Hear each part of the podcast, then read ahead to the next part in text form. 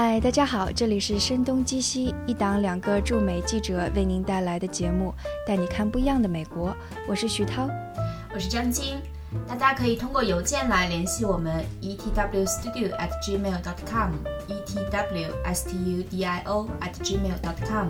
也可以在微信公众号上找到我们，同样是 etw studio。在新浪微博上，我们则是声东击西 etw。今天我们说的这个话题是假新闻。关于假新闻，其实这一点都不是什么新话题了。就比方说，我们经常身边会有这样的新闻说，嗯，如果你。坚持收听声东击西，那你的寿命可能会要比普通人长出百分之十，类似这样的假新闻。但是我们今天为什么要再说一下这个话话题，以及这个跟美国又有什么关系？张晶，也许我们可以跟听众先解释一下。其实每年呢，很多英语的权威机构都会发布一些年度词汇，比如说，其实我印象中，大概前年的时候的牛牛津英语词典的年度词汇是 selfie，就是自拍。大家可以看到，如今这个现象已经无处不在了。今年牛津英语词典它推出的这个年度词汇叫 Post Truth，它的呃中文翻译过来就是后真相时代，就或者后真相。所以这个事情就会觉得很微妙啦，因为我觉得真相，我们从小受的教育都是真和假，是非分明哈。但为什么有所谓的后真相呢？这个其实就是跟假新闻有很多的关系。同时呢，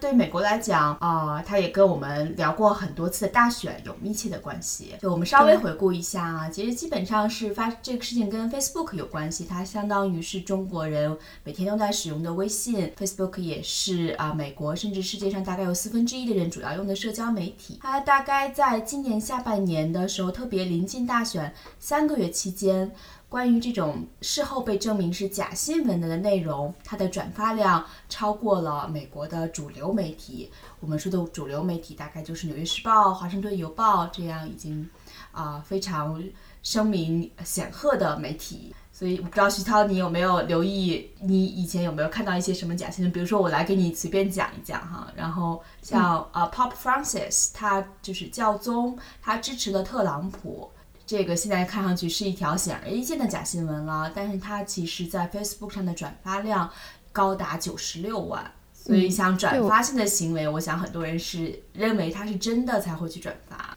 对，而且我觉得这些假新闻其实已经充斥到了，就从 Facebook 开始，然后一直蔓延。国内又有媒体或者自媒体把它翻译成中文，在我们的中文朋友圈里边也出现。我记得当时在就临近大学的时候，我看到一条新闻，是说希拉里啊，应该是维基解密爆出的那些信息当中显示，希拉里是给 ISIS。有提供武器啊，呃，提供武器，提供资金。然后当时我看到这条新闻的时候，我非常震惊，我我真的就相信了，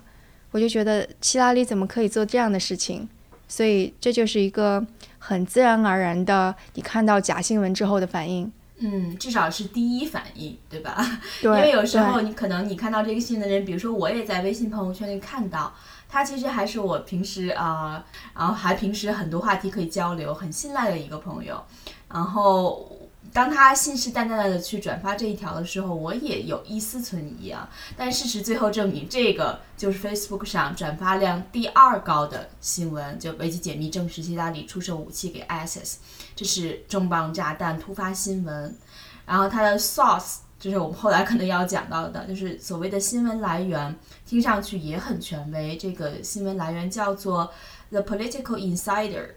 就是政治内幕。翻译成中文的话，你可能人们也很难分辨。现在媒体五花八门，有很多新媒体啊，新的媒体平台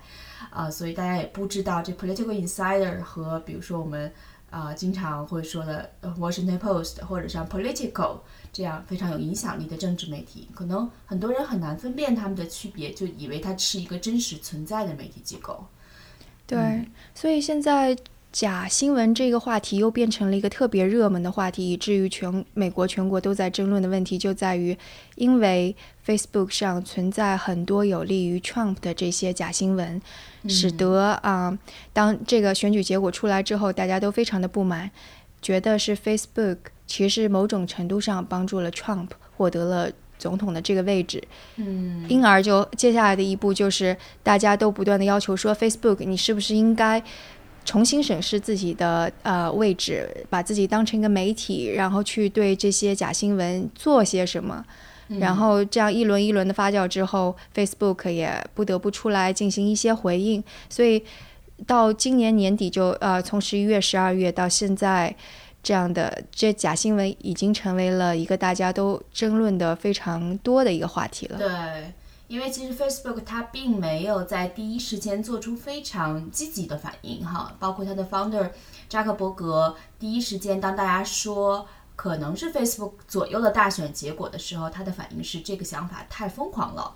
呃，因为他会说好像只有百分之一的 Facebook 上内容是假新闻，所以它不构成左右大选结果的这个原因。我也我也相信这一点，一个大选结果的诞生其实是很多因素影响的，这是一个很非常复杂的话题，很难讲假新闻决定了这个结果。但是其实 Facebook 这样的呃态度，其实我觉得是有点消极了，也会让人们的责骂声又一轮的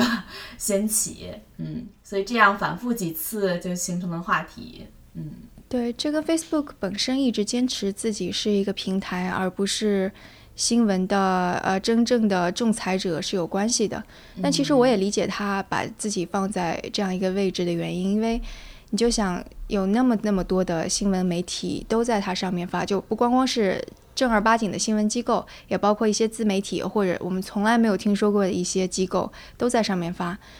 如果他要去一个个审核的话，那是一个非常海量的工作量。对。另外一个是，到底什么是真正的真实？就真真相究竟是什么？其实真相有时候就是完全是模糊的。你如果没有经历过这个事情的话，你很难去说真相究竟怎么样。就即使是在法庭上，可能你要揭露一个真相的话，你需要各种各样的证据，而且这些证据之间彼此印证。所以其实真相并不是那么容易决定的一个事情。而对于 Facebook 而言，他如果要去决定说这是什么样的真真相的话，我觉得这更加容易给人留下把柄，去去说他的姿态是不是，或者呃他的位置是很奇怪的一个位置。嗯，其实 Facebook 至今它应该诞生超过十年之久了，在很长时间它对人们的生活的影响力在变得越来越大的时候，它长时间以来也是还是把自己定义为就是你刚才提到这个平台哈。因为特别在内容这一方面，如果它确实对内容有一些审查的话，它就会变得有点像一种审查机构，这是它非常小心的、不愿意成为的角色。包括我其实有看到 Facebook 它有一些审查，但这些审查就可能是我们平时你能看到的啊那些欺骗性的内容。呃，它是在菲律宾外包给菲律宾的一些当地，能劳力比较便宜吧，做这样的事情。如果真的照它每天上面如此大的更新量的话，它是不可能雇佣啊如此庞大的人力做一些人工性的审查的。嗯，对，我觉得无论如何，其实 Facebook 它在人们的生活中的影响力，特别在信息获取这一方面，会变得越来越重要哈。因为其实不光是 Facebook 本身上面，刚才徐涛提到了各种各样的，呃，难以分辨的自媒体或者是个人发布的内容，也就是很多主流媒体现在也越来越依赖它，那就会实际上会呃叠加起来，给 Facebook 的内容作为内容平台这个角色变得越来越重要吧。嗯嗯，这其实就非常像微信在我们生活当中扮演的一个角色。嗯，刚开始的时候，大家只是在微信上面看一看我们亲朋好友的一些更新的消息，但是当越来越多的媒体信息也在上面发布，开始有了公众号、自媒，不管是自媒体还是机新闻机构都在上面开公众号之后，我想很多人都是已经不看传统的媒体，都是在公众号上。或者微信的朋友圈里边获得新闻，其实 Facebook 也是这样子的。嗯，就好像呃这些内容不发布到 Facebook 上，不发布到微信朋友圈上，就像它根本没有出现过一样。如果你并不能够通过其他渠道看到它的话，嗯，对，像包括我觉得像至少在美国吧，呃那些千禧一代，比如说，其实我为了 Facebook 这个假新闻采访过一个教授，他是在麻省的一个大学呃教授新闻传播学的。他叫 Melissa Zindars，他他教授的这个课堂上呢，那些学生百分之百的表示，他们主要的新闻来源就是 Facebook。嗯，对，所以我觉得这个 是 Facebook 永远没有办法回避的，也是人没有办法回避的一个现实和未来的趋势。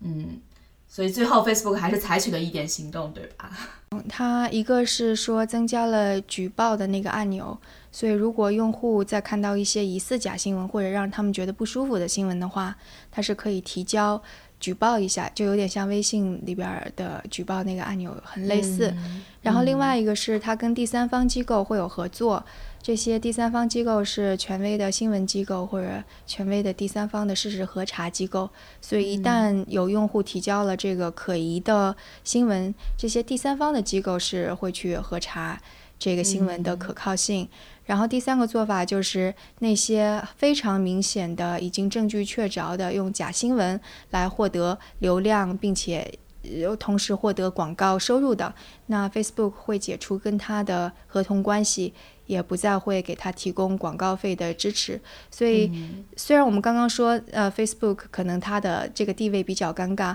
但你也可以可可以看到说，他在做的这些措施当中，都是要绕开我们刚刚说的，他不想做事实的审查者，所以给第三方来做，就这样的一个角色吧。我觉得本质性的最重要的原因就是 Facebook 的这个商业模式啊，刚刚他也提到了，它本质性还是跟流量有关系，包括这一轮。啊，这半年以来和大选相关的假新闻风波，最终也是跟商业回报有一定关系了，因为它大多是跟啊，在欧洲巴尔干半巴尔干半岛的一个小城，啊，马其顿这个国家的一个小城叫 Vallis，它有一定的关系哈。我不知道大家有没有了解，像马其顿，它其实到现在都是欧洲最穷的一个地方，失业率大概有百分之三十左右。所以当地的一些年轻人，如果他们啊法律上规定不能工作的话，他们发现了这个商机啊，就是先后建立了大概超过一百多个和美国政治相关的网站，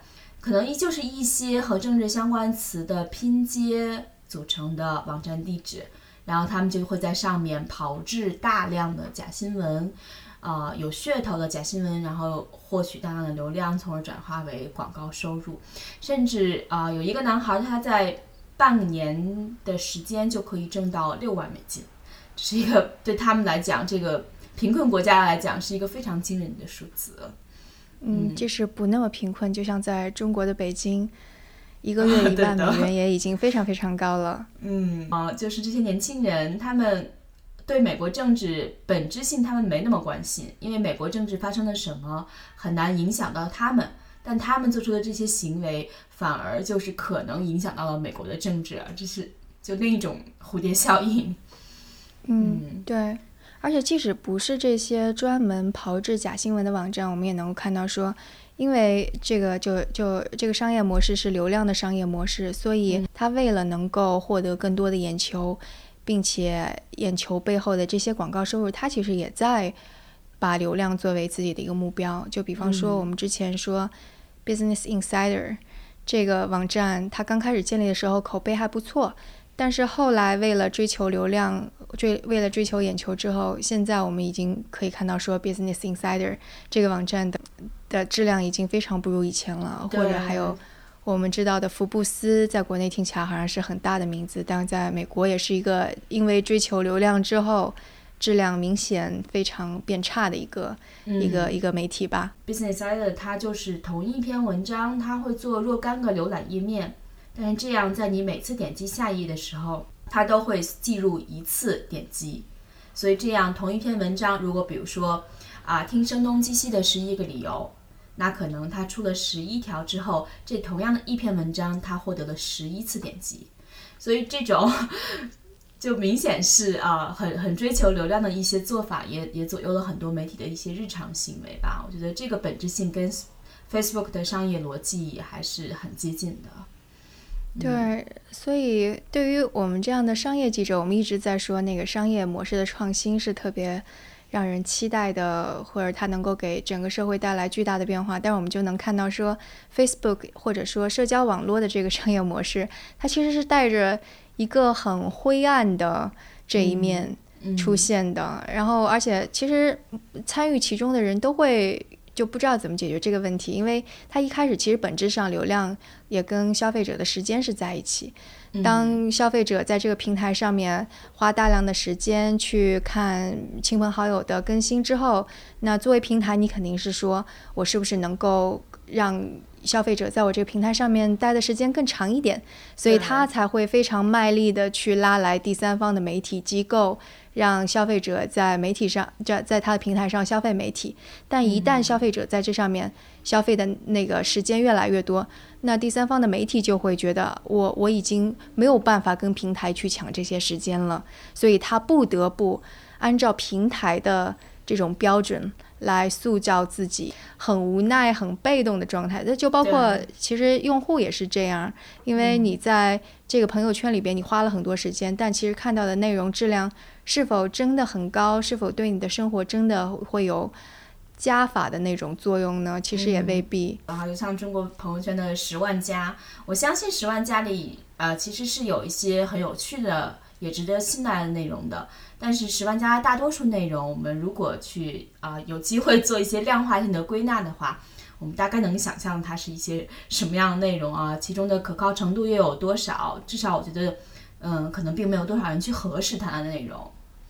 嗯，对，其实比较好的一个例子就是说王宝强的这个事件出来之后，所有的媒体，不管是科技媒体、娱乐媒体，甚至是。人民日报还是什么的，都会插上一脚去进行一个评论啊，或者一个事实的重述。但是我们对于内容的消费，真的需要那么多人来跟我们讲王宝强发生了什么事儿吗？这这显然不是。所以这个就相当于是，不管是用户还是媒体机构，彼此被绑架的一种关系。嗯。其实现在我们说有自媒体，有这么多的机构媒体，有这么多的新媒体啊。我们所谓说的新媒体，就不管它的媒介形式，它至少是可能诞生的时间比较短的，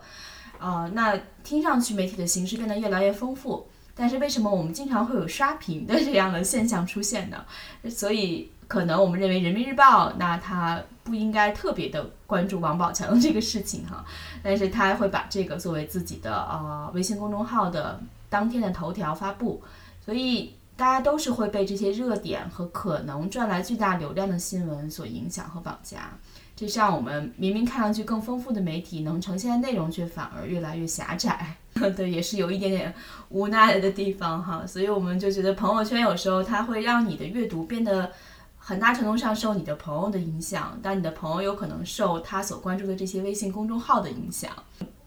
有时候就会变得相对狭窄一点，因为以前的阅读习惯来说，你的阅读是很分散的，你有可能拿到一本杂志，它当中的很多的内容不是你每一篇文章感兴趣，但是你总是有一个翻看的行为，所以有可能你会发现你感兴趣的内容，而不是你想当然认为的你对什么感兴趣就去主动去看那一方面的内容。嗯，我想后者就是在朋友圈上的一种状态哈。你感兴趣什么就关注了什么，嗯，对，而且特别是朋友圈是这样的一个朋友圈或者 Facebook 都存在这样的状态。就比方说你的年年龄如果是在二十七八到三十一二岁，那可能扎堆的大量的 晒孩子的行为就会出现；或者如果是你年纪再大一点，五十多岁、六十多岁，那可能朋友圈当中转发各种老年人喜欢的养生的这些新闻就会变多起来。就不管你愿不愿意消费这些。内容，你都被迫去消费了。嗯，如果你真的把朋友圈里的关注的人都定义为朋友的话，那可能在交友上还是要稍微的啊有选择性一点啊，否则你可能他们关注的内容就会影响你看待世界的一些内容和方式。如果你把朋友圈作为主要信息的来源的话，对，而且一旦流量成为一个标准的话，我们就会看到标题党越来越多，用各种惊悚的词。这种的就会越来越多。嗯，其实包括就是刚才我提到的那个教授，他也留意到人们在转发这些假新闻的时候和阅读一个清单啊。刚才我没有介绍这个背景哈，这个教授当时在自己的 Facebook 页面上挂公布了一份清单，大概有上百个网站，就是他通过自己的调查发现的发布假新闻、曾经发布过假新闻的网站。然后他会发现人们点击这个清单的时候和他们阅读假新闻的时候的行为很相似，这是为什么呢？就是有人会写邮件问他说，为什么你的清单上有 MSNBC 而没有福克斯电视台？但事实上，他发布这个清单里根本就没有 MSNBC。这有可能人们就是看到了一个标题啊，然后去转发，他根本就没有看里面的内容，但是还会想当然的认为，还反而去质问这位教授。因为 MSNBC 和 Fox 都是美国的主流电视台了，所以他呃，他们一个是 MSNBC 比较偏左一点，Fox 比较呃偏 con conservative 保守一些，所以他这种质问就是对一个根本不存在在事实的一个责问。那我们只能认为他其实根本就没有看内容本身，而只是想当然的认为你利用假新闻这个事情在责问这些可能以此支持了特朗普的人啊。我 也我也。不好这样讲，但是我觉得他可能是个特朗普的支持者，才保持了这种有一点敌对的态度。嗯，对，所以就是很多时候人们转发的时候，可能确实没有看里边的内容，可能出于一个标题，可能出于你看到朋友转，有很多的原因，但是本质性的内容是你转发的时候，很多人就是一个词，就是先看呃先转再看嘛，所以嗯，这个看的行为是发生在转的行为之后的。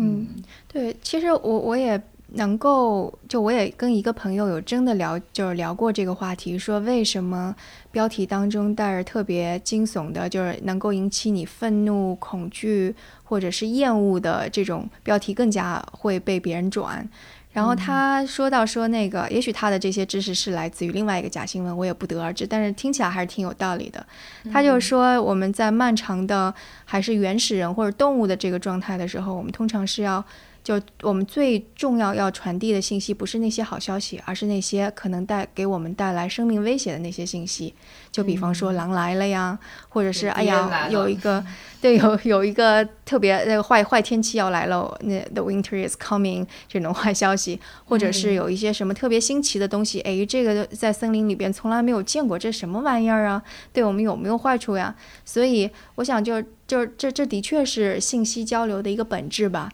就我们信息最开始就是要彼此提醒，说威胁啊、恐惧的东西啊。所以，也许这个真的在我们的人性当中。所以我们到现在，虽然我们已经变成了一个现代人，但是看到这些信息的时候，还是会让我们的肾上腺素开始升高，然后觉得有必要去转一下。嗯我觉得其实你你有没有发现，我们两个的整个的对话过程之中，在谈论每一件事情或者每一种说法的时候，都会强调它可能并不一定可靠，可能也有呃虚假的成分。其实这就注定了，好像我们生活中日常的很多交流，我们如果没有经过确认啊，因为确认是我们的职业习惯了，那就觉得这个假新闻被包装的难以分辨，然后让你觉得。处处存疑，有一种防不胜防的感觉。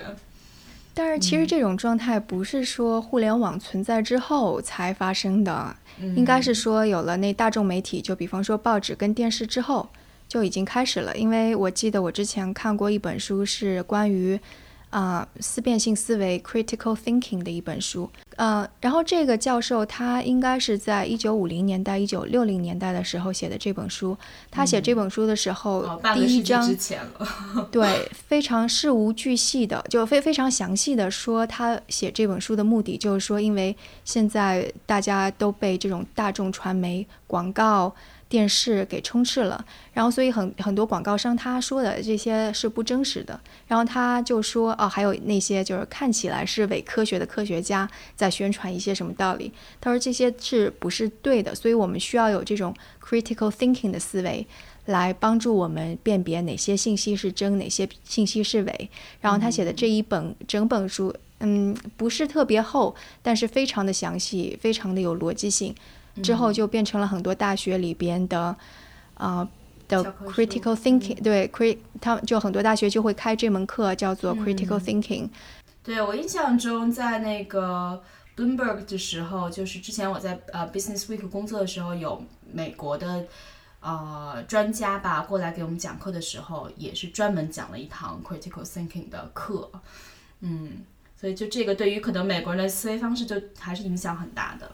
但其实，其实我感觉就是这个，虽然它这套方法很好，但你不可能把它用到你生活的方方面面，也不可能说你看到朋友圈上面的一条新闻，你就用这个 critical thinking 就完全的 把它适用上去，因为 critical thinking 它其实是一个你找出证据、找出充分的证据。找出不同的信息源，彼此验证，然后自己进行推理的一个过程。甚至我在读的时候，对对对，甚至我在读的时候，我就会觉得这简直就像是证据法在，因为我是学法学的嘛，就那个啊，大法官如何看待这些证据，然后如何自由新政，用的同样是同样的一套方法论。所以你说，即使我们是记者，我们已经有这种职业的直觉了，但是我看到希拉里。的那个给 ISS 支持 ISS 的这个事实事实的时候，如果就跟我的工呃工作没有关系，那我可能看了一眼，我直觉的会有一种厌恶的感觉，但我也不会再去查实，我会我我不会去上网再去搜一下，看看 New York Times 是不是嗯真的有这个报道。有时候我会这么做，但我不可能每个新闻都会这么去做。我觉得就呃人类社会的发展规律来说的话，你想我们。简单来说，就是 communication 这个词有交通和传播双重的含义嘛。你看，我们如果作为交通的话，我们的效率也是越来越高了啊，从马车、汽车到飞机。那我觉得信息传播其实本质性的原因也是传播的效率越来越高。那越来越高的话，它就会变得同时信息越来越庞杂。那如果我们每一个信息都要去核实的话，那你不论从传播还是吸收到这个信息。进一步的被转化，呃，那这个效率就会非常低下。我们可能关于一个事情就要很长的时间，一个传播链条才能够完成，因为它它是违背整个大的规律和趋势的，就不可能做到让每一个人在阅读的时候他养成一个反复核实的习惯，他不可能有这个时间和精力的。嗯，但工程师们可能就会觉得，也许算法可以解决这个问题，因为我看到有个新闻，需要他们来帮帮忙。对我看到有一个嗯新闻是说，有四个应该是啊学学学计算机机的这个学生，在一个 Hackathon 黑客松的活动上面开发了一套算法。它那套算法其实也跟刚刚我们说的那个信息源交叉验证是相关的。他会去找出这篇文章的关键词，然后进行交叉验证，也会去看刊登这篇文章的网站过去的啊历史信用记录，然后这些文章所有的文章都会也会改变这个网站的评分吧。所以这个这个做出来了之后，马上就有很多的，也不是很多，就一些风险投资机构，然后 Facebook 跟 Google 也都有去跟他们去谈。然后看这个东西算法怎么能够融合到他们的产品当中去，所以一旦这个产品如果真的可以用起来，就相当于是你在阅读一篇新闻的时候，如果这篇新闻不那么可信，那它可能就会有一个戳一样的东西，有一个标签一样的东西，说这个没有经过验证，然后经过验证的是可信的，他也会给你一个标签。我觉得这样子可能就会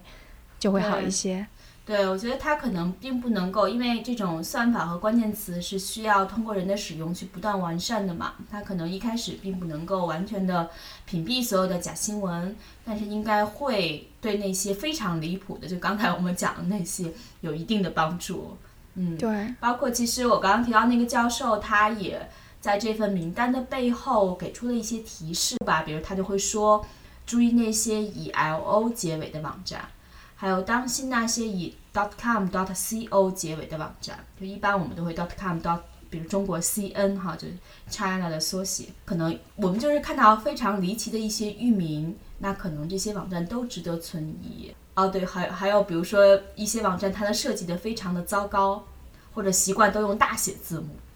大写 字母的感人给人的感觉就是啊。要当心了就 alert，对吧？就是这个地方啊，有什么什么东西，我们通常都会用大写哈。那如果在网站上这种巨大的，让你很很让你觉得阅读习惯很不舒服的一些内容，这些网站也很可疑。嗯，我想如果那些 engineer 在真的写算法的时候，这个也可能以他们的语言哈，就是他们 coding 这种语言可以把它写进去。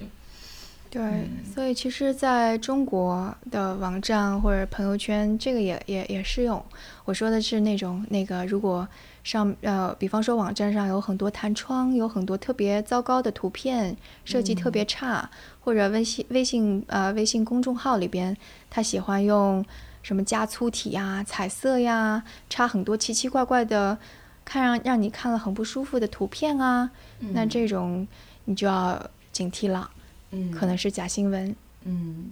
对，假新闻其实现在真的是防不胜防啊。就我提到那个教授，他自己都承认了，自己都有过一些受骗的经历。有一次，他好像是看到一个关于，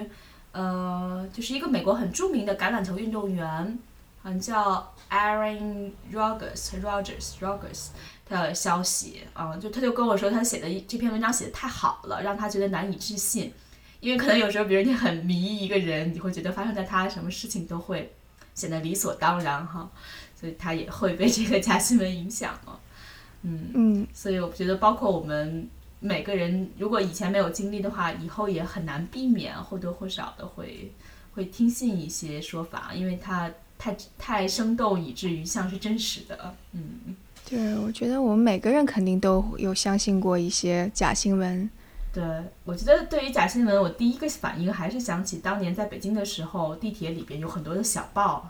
就基本上那些。演艺明星好像都遭遇了一些不幸，在他们的那个说法里边，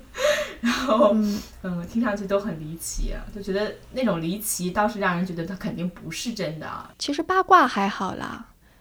我觉得八卦还好，但这一次美国真的已经影响到大家对一个总统候选人的看法，那我觉得这个真的是已经太严重了。嗯，但实际上大量的假新闻它都是啊抨击希拉里的。可以说对特朗普有帮助的，就包括在 Facebook 上转发量前五条的，从，呃，Pop Francis 支持特朗普，这是第一；第二是维基解密证实希拉里出售武器给 ISIS，然后第三是希拉里的 ISIS 邮件曝光了，比所有人想的还要糟，这个是标题哈。然后第四是啊，读一下法律，希拉里在政府担任任何职位都不合格。第五是希拉里邮件中泄露的联邦调查局的。可疑侦探被发现在公寓中自杀，所以你其实这五条都是对希拉里很很很影响很不好的，对吗？但是这次最糟糕的一个事情是发生在呃华盛顿附近的一个餐厅，它是一个当地还算有一些影响力的披萨店啊。大概在大选前不久，他的 Instagram 账号就发现了出现了粉丝的激增，大概这个餐厅有四十个左右的工作人员都收到不同程度的恐吓。后来他们去去查了一下，是在网上有人发布大量的内容，认为这个餐厅的背后是有一个呃克林顿的虐童组织的大本营。但其实他的餐厅背后只是一个乒乓球台，根本就没有什么卖淫的生意。所以最后不光是他们受到了这些恐吓，还发生了枪击的事件。就是结果幸好没有人员伤亡，但是就是这个假新闻真的是蛮糟糕的啊，它都跟。人命某种程度上都可以相关，嗯，但我觉得可能能够做最多事情的还是这些平台本身吧，就 Facebook 或者是一些就刚刚说的，嗯，对，或者我刚刚说的那些开发，就是那个 Hackathon 把，嗯，就是做出这个插件的这个公司叫 FIB，嗯哼，对，像这些小的创业公司，我觉得这是。他们可以做出一些什么事情的空间，或者再举个例，对，或者就说，就如果说我们不不不只是揪着新闻说，新闻跟其他的内容现在已经呃界限非常模糊了，那你说在中国，百度是不是应该发布那些没有资质的医院的信息，并且把它放在搜索的前面？嗯，然后我觉得这些其实都是这些平台公司可以去做，就可以去做些什么的地方。嗯，就是可能不作恶哈，这 是 Google 的信条。不过这次它也有一些可能呃，有一些适当的表现吧。嗯，对，包括其实这种防不胜防，就在我们想谈论这个话题的前一天，呃，徐涛你也跟我聊起来关于特朗普，呃，不是关于奥巴马，就是现任美国总统。对，如果你在搜索框里边打英文说美国总统的任期，那就会跳出来一个假新闻，说奥巴马正在追求第三届的连任。当我我看这个新闻是在 Business Insider 上看到的，然后当我去那个自己试了试的时候，因为我我我我进行尝试离这个新闻出来其实已经有一段时间了，但是当我打入这些那个字的时候，出来的新闻依然是那一条。所以这个假新，我不知道为什么 Google 没有去处理这个事儿。嗯，对，其实它如果产生了这样大的影响力，我觉得它应该是很快有一些啊技术算法让它不会出现在首页吧，至少，嗯，因为人们阅读习惯是不可能在连着会看好几页的。对对，所以我觉得也可能是因为同样的信息或者很难核实的信息太多了，那只是，当然我这个好像听上去都在给他呃推卸责任一样。我觉得技术公司本质上他们应该是能做到的更多，只是看他们有没有把这个事情放在 priority 上，就优先级别高一些去解决这项这些问题。对，我觉得在美国可能经过这一轮讨论之后，他们多多少少都会把这个。放到呃优先级高一点，因为毕竟他们是上市公司，如果这些争论持续下去的话，会影响到他们的股价以及他们的声誉。但其实我比较担忧的是，在中国这些平台公司或者是呃机构，它是没有什么动力去做出改进的。嗯，或者百度，我们已经说他说了那么久了，他从来也没有想过说我真的要去把，而且因为这个跟他的就广告生意是完全挂钩的嘛，对，就本所以他如果动摇，嗯，对他一旦要做出些什么，那这意味着他广告收入就会减少。其实对 Facebook 也是这样，他一旦要做做出什么的话，他广告收入肯定会减少的，然后也许可能就会给他的竞争对手，比方说 Snapchat。一些机会，但是怎么说呢？反正这个世界上有四分之一的人在使用 Facebook，所以如果有这么大影响力的技术公司，他们对于人们获取信息的影响越来越大的话，总该为他做点什么的。当然，作作为普通的用户、读者和受众来讲，那我们就批判性思考是变成对。就是很很有必要的一个事情，应该说它的重要性是比以前要强的。比如说以往我们就会说啊，《纽约时报》怎么会说假话的呢？当然，《纽约时报》也说过假话啊。在两千年的时候，有一个丑巨大的丑闻，我不知道你当时还有没有印象？有一个记者，当时是他并没有出差到某国美国的某一个州，但是他却生动地描写了发生在当州的一个新闻，所以就等于是你有编造细节的。这个行为发生，这个事情之后，不仅是记者辞职，然后主编和执行主编也都先后离开。嗯，我这个说的是更加大，是《纽约时报》上面的有个文章，它的作者应该是 Miller 什么什么的，他写了一篇文，呃，他写了一系列的文章，说伊拉克有野心和能力制造这种大规模的杀伤性武器，然后直接导致了美国政府。五角大楼或者什么的做出了这个决策，说我们应该攻打伊拉克，而且它其实是在整个美国的民众当中都造成了一种舆论，觉得美国政府应该去打，所以这也是《纽约时报》的一个污点吧。这是我觉得是巨大的一个污点啊，包括这个对伊拉克存在大规模杀伤性武器的这个断言，到目前都还是充斥在很多媒体的版面之上。对，是，嗯，可能再有声誉的媒体都有出错的可能性哈。然后现在媒体变得很难定义，新闻变得很难定义，真相都变得很难定义的时候，那我觉得我们的阅读习惯可能就是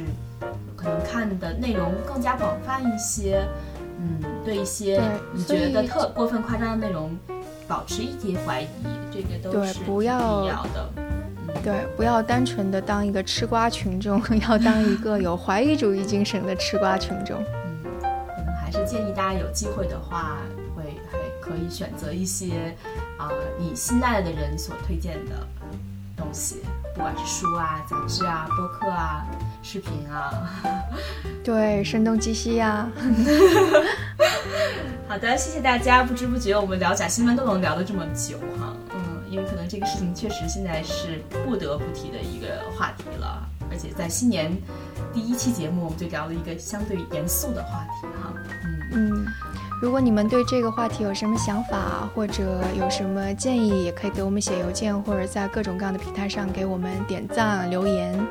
大家可以通过邮件来联系我们，呃，etwstudio at gmail.com，etwstudio at gmail.com，也可以在微信公众号上找到我们，同样是 etwstudio，在新浪微博上我们是声东击西 etw。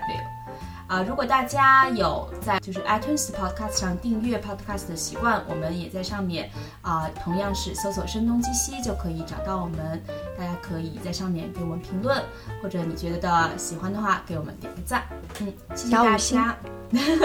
大 五星。然后谢谢大家，我们下期节目再见，再见。